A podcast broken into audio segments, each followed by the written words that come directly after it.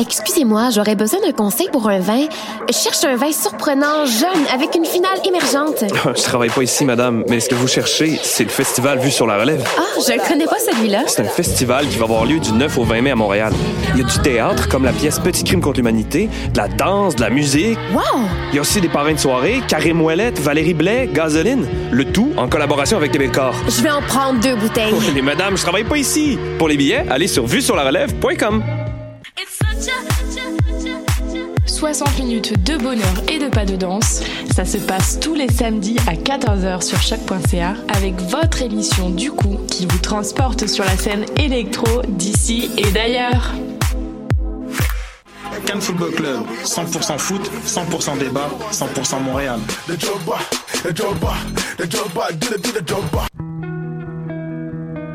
Voyage au bout de la nuit, c'est ton émission d'ambiance nocturne sur le Nightlife Underground montréalais. Découvertes musicales, chroniques culturelles et idées de sortie pour divertir tes nuits urbaines. Voyage au bout de la nuit, c'est l'émission nocturne de choc.ca. Eh, j'ai un plan pour voir et écouter des shows gratuitement toutes les semaines. Le studio, c'est le podcast live de choc.ca. Toutes les semaines, retrouvez le meilleur de l'alternative musicale québécoise pour une session live et une entrevue. Vous pourrez suivre l'émission tous les mardis à 17h30 en vidéo direct sur le Facebook de choc.ca et en audio sur le site internet de la station. Et si vous avez manqué l'émission, pas de problème. Retrouvez le studio sur nos plateformes podcast et en vidéo sur YouTube. Musique.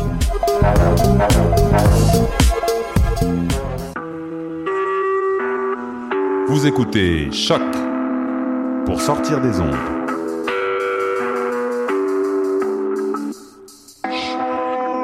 Podcast, musique, découverte. Sur choc.ca. La musique au rendez-vous.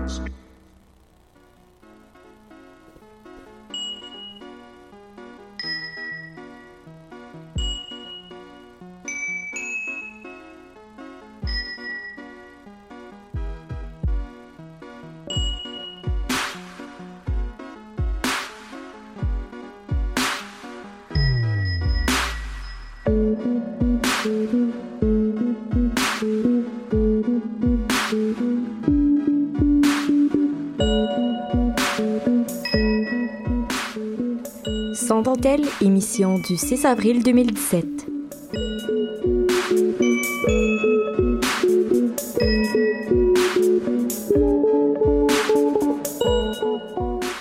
Bonjour à tous et à toutes et bienvenue à cette émission de Sans dentelle. J'ai avec moi des chroniqueuses fantastiques. J'ai Sarah Exenos qui va nous parler de la décolonisation du féminisme. Salut Sarah. Allô?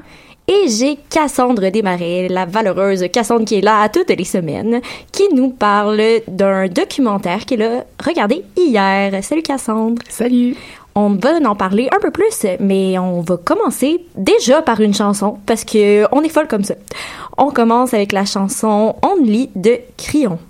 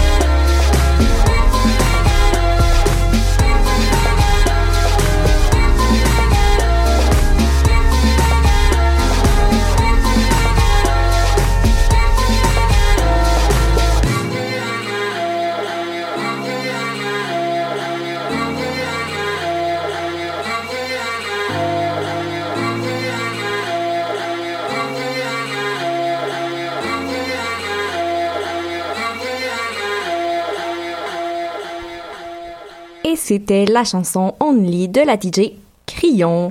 Et maintenant, on parle d'un documentaire que tu écouté hier, Cassandre, le documentaire The Hunting Ground, réalisé par euh, Kirby Dick, qui est sorti en 2015.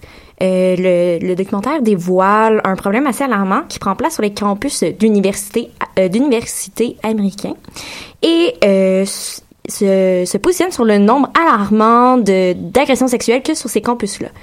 Le documentaire se penche davantage sur les, euh, les réactions des administrations de ces universités-là face au rapport avec les victimes des agressions sexuelles. Cassandre, est-ce que les administrations universitaires répondent adéquatement selon toi? Euh, ben, pas juste selon moi, mais selon le documentaire, non. Et, euh, la réponse n'est pas adéquate. Puis justement, la situation euh, que, le que, le documentaire dépeint, c'est que les victimes d'agressions sexuelles, celles qui osent aller se confier, celles qui vont se confier euh, aux administrations leurs universités, se font dire souvent d'y penser avant de avant de de dénoncer quelqu'un. De se demander est-ce que c'était vraiment une agression? Euh, c'est un peu ridicule. Est-ce que c'est vraiment une agression? Est-ce qu'ils sont certaines que c'est un viol? Est-ce que c'était pas plus euh, un geste d'affection? D'y penser parce que ça pourrait ruiner la vie de l'accusé entre autres. Euh, puis 88% des femmes qui sont agressées sexuellement sur les campus font même pas de rapport fait imaginez pour celles qui ont le courage d'y aller de se faire dire ça à quel point c'est inadéquat comme réaction. Puis surtout que c'est un cheminement que la plupart des, des personnes qui se font agresser ont déjà au préalable. Dans le sens que, est-ce que je me, je me suis est-ce que c'est vrai? Est-ce que je me suis vraiment fait agresser? Est-ce que c'était vraiment ça? Est-ce que je le voulais? Je le voulais pas? Donc, de se refaire remettre en question, j'imagine que c'est encore plus difficile dans ton cheminement émotionnel. Oui, puis dans le documentaire, justement, il interviewait environ une douzaine euh, de victimes, puis elles, avaient tous euh, tout ce qu'elle disait qu'il y avait tout ce cheminement-là de se remettre en question elle-même avant même d'aller parler de l'avant, puis de se demander est-ce que ça vaut vraiment la peine que, que j'aille en parler, est-ce que c'est vraiment euh, quelque chose d'inapproprié qui s'est produit? Donc oui, c'est ça, de se refaire remettre en question une deuxième fois quand toi, tu as déjà ce cheminement-là, c'est c'est juste horrible. Mm-hmm. Comme... Euh, puis là, on parlait vraiment de, des administrateurs des universités comment exactement ils défendent les, euh, les agresseurs? En fait, le documentaire se penche surtout sur le pourquoi elles défendent ces agresseurs-là. Mm-hmm.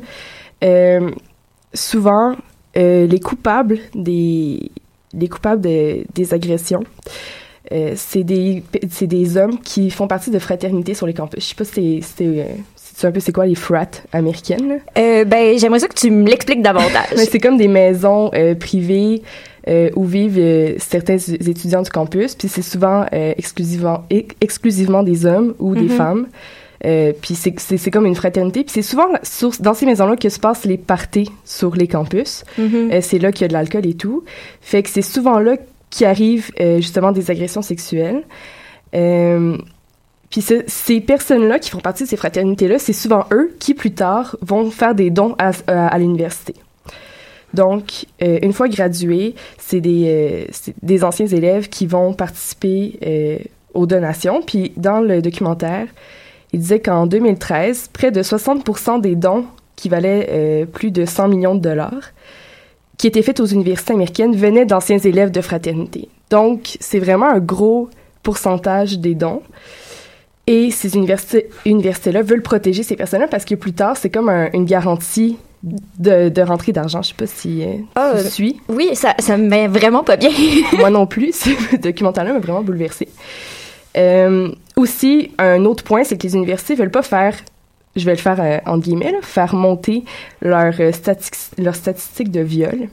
Euh, c'est comme un, une mauvaise pub parce que souvent, leur image va être euh, moins, moins belle si leurs statistiques de viol sont plus élevées. Donc, elles préfèrent étouffer les affaires plutôt que de les mettre de l'avant et de protéger les victimes, parce que pour eux, ça, serait de la mauvaise pub. Euh, comme par exemple, en 2012, là, 45% des collèges américains ont reporté zéro agression sexuelle sur leur campus. Puis c'est un peu ridicule parce que dans, dans le documentaire, on disait aussi que pendant euh, plus de 16 des étudiantes au collégial, ben, à l'université euh, vont être agressés sexuellement sur le, sur le campus pendant leurs études. Fait que là, on nous dit que presque la moitié des collèges américains n'auraient pas eu, y pas reporté, eu de, de report de viol. Tu ça serait un peu comme, c'est pas logique. Puis ça prouve aussi qu'il y a quelque chose qui est caché derrière ça. Ça, ouh, ça me, ça me chamboule un peu parce que c'est de montrer que tout ça est pour des raisons économiques.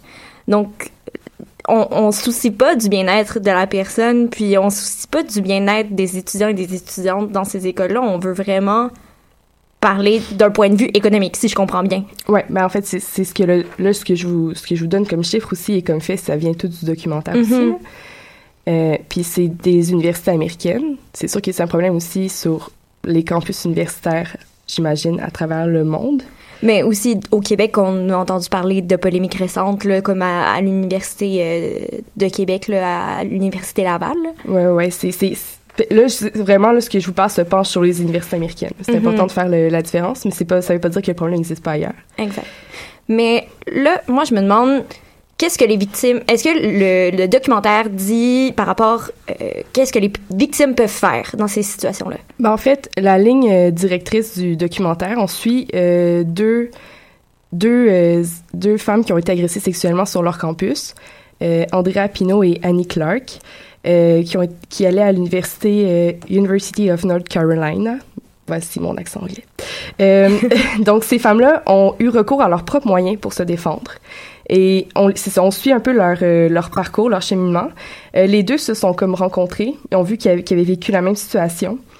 Euh, et ils ont déposé une, plainte qui est nommée, c'est Title IX Complaint, contre leurs écoles au département fédéral de l'éducation. Puis depuis ce temps-là, ils ont aidé des dizaines de victimes dans des situations similaires à la leur parce qu'ils sont, ils sont allés comme publics. Et puis justement, dans le documentaire, on voit qu'Andrea et Annie aident à déposer des plaintes contre environ 25 autres universités et rencontrent plein de victimes d'agressions aussi qui ont vécu la même, euh, la même, le même problème face à, leurs, à leur administration et tout. Mhm. Puis ils sont même invités à la Maison Blanche, ils font, ils font plusieurs conférences de presse et tout, donc ils sont allés publics.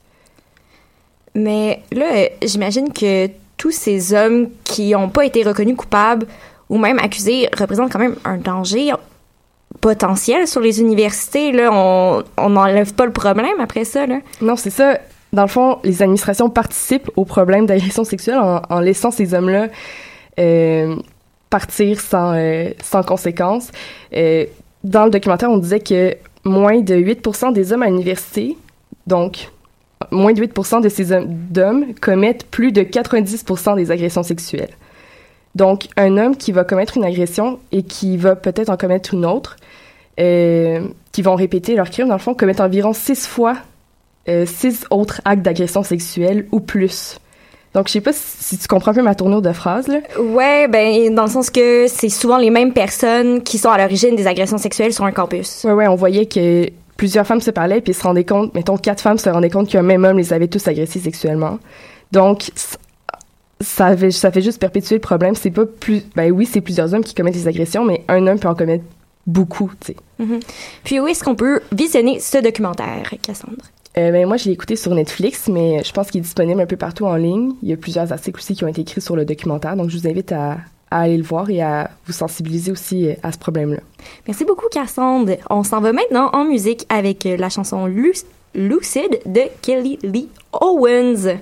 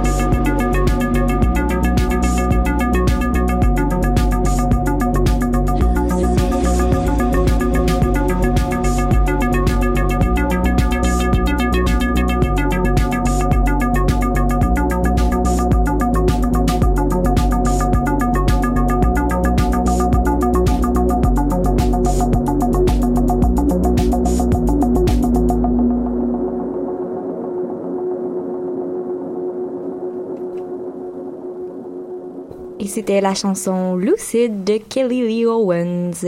Maintenant, Sarah, tu as assisté la semaine dernière à une conférence euh, très intéressante et très pertinente aussi euh, sur euh, les enjeux de la décolonisation du féminisme et de l'intersectionnalité chez les femmes qui sont racisées. Oui. Donc, on- un panel qui avait été organisé par le groupe Ucamienne Racisée en action dans le cadre de la semaine de mobilisation féministe qui a, qui a pris fin vendredi dernier. Tout d'abord, est-ce que tu peux nous expliquer qu'est-ce que c'est l'intersectionnalité? Mais en fait, euh, l'intersectionnalité, c'est quand une personne vit plusieurs discriminations de plusieurs milieux. Donc, de facto, étant des femmes, euh, nous sommes discriminées. Donc, ça, c'en est une. Si, en plus, on est une femme vivant une situation d'itinérance, on rentre dans l'intersectionnalité parce que là, on vit une discrimination sur plusieurs paliers. Donc, c'est la même chose, c'est la même situation pour les femmes racisées qui sont souvent victimes justement de racisme, qui ont plus de problèmes euh, dans la société au niveau de juste de la représentativité qui est pas la même. Donc, c'est- de là qu'on parle de, de l'intersectionnalité. Puis, c'est vraiment le sujet qui a été abordé euh, dans la conférence. Puis décolonialiser. Mon Dieu, je me reprends. Décoloniser. Oui, ce mot. Voilà. Euh, le féminisme, qu'est-ce qu'on veut dire aussi par là? Mais en fait, ce que ces femmes revendiquaient, c'est que euh, le féminisme, pour elles, est principalement blanc. Et là, on a les caméras, on le voit, on est les trois ici, tous blanches, toutes les collaboratrices et colla- collaborateurs, parce qu'on en a eu un, qui sont venus, sont blancs. Euh, les femmes qui prennent la parole souvent vont être des, femmes occidentales blanches qui, on va se le dire, ont quand même beaucoup plus de privilèges que, que certaines femmes racisées. Et euh, donc, c'est ça, ces femmes dans, dans la conférence, c'est ce qui demandait donc une plus grande prise de parole pour pouvoir montrer que le féminisme n'est pas juste blanc. Il, y a aussi d'autres féminismes qui peuvent se rajouter. Le féminisme n'est pas un bloc homogène. Il y a l'afroféminisme, il il y en a plein d'autres partout. Puis, il faut arrêter de se dire que toutes les femmes sont pareilles, on vit tous dans la même situation, il y a différentes cultures, différentes traditions, il faut imbriquer ça dans, dans nos luttes féministes. Mais je pense, euh, entre autres, euh, à l'idée du féminisme par rapport au... Je, je recommence ma phrase, mais les, le mouvement féministe qui se positionne par rapport au voile, au port du voile, je sais pas s'ils en ont parlé dans la... dans euh, le- la... Dans la conférence? Conférence, Oui, mon oui, Dieu, j'ai oui. de la difficulté avec mes mots aujourd'hui. Tout va bien aller. Et je sais pas s'ils en ont parlé dans la conférence, mais il y a beaucoup d'infantilisation par rapport à ces femmes-là. Je sais pas si, si justement, s'ils en ont parlé dans la conférence. si Ben oui, il y avait justement euh, une étudiante de l'UDM en anthropologie qui portait le voile et qui nous l'a redit plusieurs fois. Je suis étudiante en anthropologie, blabla, euh, musulmane, je porte le voile. Et elle nous racontait que euh, sa famille est très, très libérale. Sa mère porte pas le voile. Elle, c'est un choix personnel. Et elle l'a même amené comme étant, et j'ai trouvé ça tellement intéressant, elle l'a amené comme étant un acte de rébellion dans une société où on valorise justement l'image de la femme occidentale blanche. On a cette espèce d'i- d'image-là idéale que toutes les femmes devraient ressembler aux stars américaines, Mhm. être minces et belles et blabla. Et donc, le voile ne cadre pas dans cette image-là. Donc, pour elle, c'est un acte de rébellion de dire je porte mon voile, j'en fais ce que je veux et ma croyance n'a- pas d'affaire avec. Ce que je crois ne regarde personne au fond. Oui, puis d'arrêter de stigmatiser justement le voile, puis de l'associer justement à un moyen de répression Tout à fait. Euh, masculiniste. Elle nous racontait justement que euh, dans les pays du Moyen-Orient, il n'y a pas uniquement ici qu'on a des groupes féministes, qu'on a des mouvements, qu'on a des collectifs, là-bas aussi. Et un des points qui a été soulevé et auquel j'étais tellement d'accord, si les pays d'Occident veulent vraiment la libération des femmes, qui arrêtent de bombarder ces pays-là, qui arrêtent de faire la guerre à ces pays-là, parce que ces femmes-là, ces gens-là sont pris à survivre uniquement. Donc, toute leur énergie est donnée pour trouver un, un endroit qui est sécuritaire pour la famille, les enfants, whatever, qui, qui juste à trouver de la nourriture, de l'eau, survivre, point. Donc, on, on peut pas mettre de l'énergie sur des collectifs, on peut pas mettre de l'énergie sur bâtir un pays, sur essayer de de- d'avoir les mêmes droits que les hommes. Quand on est trop concentré à Oui. essayer de survivre, Ben justement. voilà. Puis, est-ce qu'ils ont donné des solutions? Comment on pourrait justement donner plus la parole à des femmes Mais qui sont racisées? il y a euh, une liste de 10, 12 recommandations qui ont été abordées, qui avaient été écrites par une des panélistes. Et euh, là-dedans, parce qu'au fond, il disait, excusez, je, saute du coq à l'âne, mais il disait que on peut pas s'auto-déterminer allié d'être comme du féminisme intersectionnel. Faut vraiment agir. Ça peut pas uniquement être des paroles. On doit le faire dans l'action. Et concrètement, ce qu'il proposait, c'était entre autres de boycotter des films où il y avait uniquement une euh, que, des blancs dans les films, qu'il n'y avait pas une représentativité de la société, ou encore de, lire beaucoup plus de livres qui sont écrits par des, des hommes et des femmes racisés, pour parce que quand on lit un livre d'un auteur racisé, on, on est plus à même de comprendre leur réalité. Puis c'est quelque chose aussi que- qu'elle déplorait, le fait que dans nos écoles, le cursus, tout ce qu'on a lu, c'est des livres de, personnes blanches, occidentales. On n'a pas, on va lire les grands classiques, mais il y a eu aussi des classiques écrits en Inde, il y a eu des classiques écrits en Afrique. Donc, il faut vraiment ouvrir notre esprit à, à cette culture-là aussi. Puis, euh, il y avait justement dans les... euh, il parlait comme quoi dans les débats sur le racisme, ce serait bien qu'on leur laisse la place puis qu'on arrête de se mettre au centre en disant oui, mais il y a aussi du racisme au niveau des Blancs, il y a aussi du racisme. Non, faut leur laisser ce- cet espace-là, c'est leur discussion. Puis aussi, justement, de donner, j'imagine, la place à ces femmes-là pour discuter de cet enjeu-là aussi. Tu sais, de pas se faire porte-parole. Ben, on le fait un peu en ce moment, mais. Mais c'est ça le problème. mais en général, je veux dire, de justement donner la place à ces femmes-là pour qu'ils qu'ils discutent de l'enjeu au lieu de dire, ben voilà, voilà ce qui se passe et nous sommes si importants pour parler de ça. Voilà, tu sais, c'est- important de le rapporter, c'est important d'en parler, et on peut euh, notamment, comme il disait dans, dans la conférence, euh, si sur les réseaux sociaux on voit passer des articles qui touchent ces femmes-là, j'en ai vu un récemment sur euh, toute la stigmatisation qu'il y a autour de la grossesse chez les femmes racisées dans les hôpitaux, à quel point ils vont être dépréciés par les médecins, ils vont être stigmatisés, euh, des, espèces de gros préjugés comme quoi ils seront pas capables de s'occuper de leurs enfants ou des, trucs de comme ça. C'était un gros article. Mais justement, ces articles-là, si on les voit passer, de les publier, de les partager, il faut propager le message. Mais c'est vrai qu'il faut pas non plus se porter, comme s'auto-proclamer porte-parole. Donc, euh, je sais pas ce que t'en penses, Camille, mais il me semble que ce serait bien si jamais il y a des femmes qui nous écoutent, racisées, qui voudraient participer à Sans Dentelle, ce serait merveilleux. L'invitation est lancée. Voilà. merci beaucoup, Sarah. C'était très intéressant. En fait, merci, Sarah. Merci, Cassandre. Euh, on se quitte euh, aujourd'hui et avec euh, la chanson Lauren de Men I Trust et on se retrouve la semaine prochaine. Salut!